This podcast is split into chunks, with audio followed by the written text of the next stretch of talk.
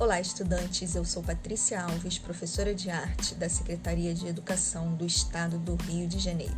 Sejam bem-vindos à aula de arte referente ao quarto bimestre, nono ano, ensino fundamental regular. Aula 4: A história da fotografia no Brasil. Entramos aqui no universo da fotografia. Afinal, como surgiu? Quem são os envolvidos? Vamos descobrir? A chegada da fotografia no Brasil aconteceu pelas mãos de Hercule Florence. Esse pintor e naturalista francês se mudou para as terras brasileiras em 1824 e, assim, depois de realizar uma série de testes e experimentos, conseguiu, em 1833, registrar uma cena. Para tanto, utilizou uma câmera escura e inseriu no equipamento uma chapa de vidro. Para imprimir o retrato, fez o uso de um papel sensibilizado. Em 1832, a primeira ideia para surgir a fotografia brasileira foi registrada em um documento pelo próprio francês que revelou o seu método para clicar uma cena que consistia em fixar as imagens na câmera escura e assim utilizar a ação da luz.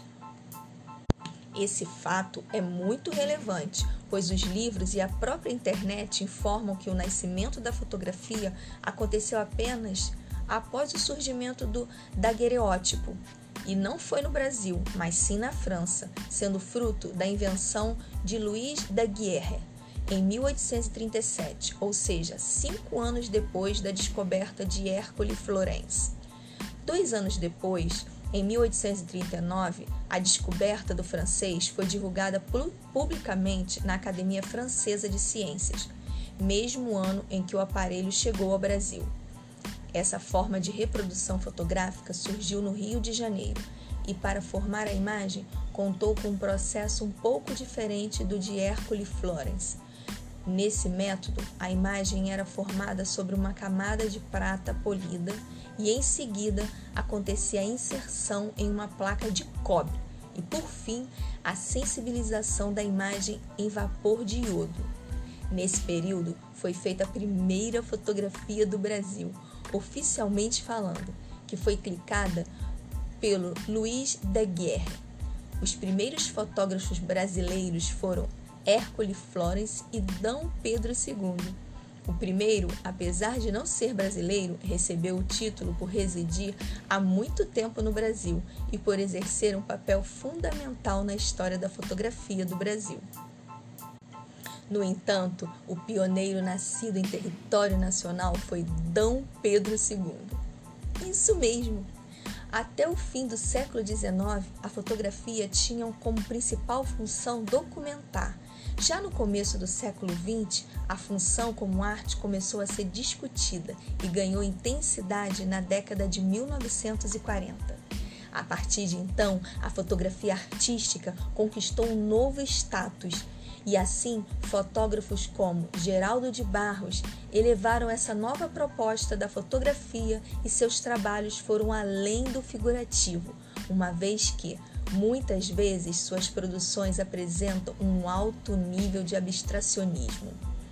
Já nos anos 1950, a foto começou a ser atrelada ao mercado editorial e assim revistas especializadas sobre o tema foram criadas. Em seguida, as fotos começaram a ser expostas em museus, o que aconteceu na década de 1960, e na posterior, o trabalho em foto ganhou um ar mais plural, visto que as produções mesclavam tanto a fotografia como documento, como também como arte e experimentação.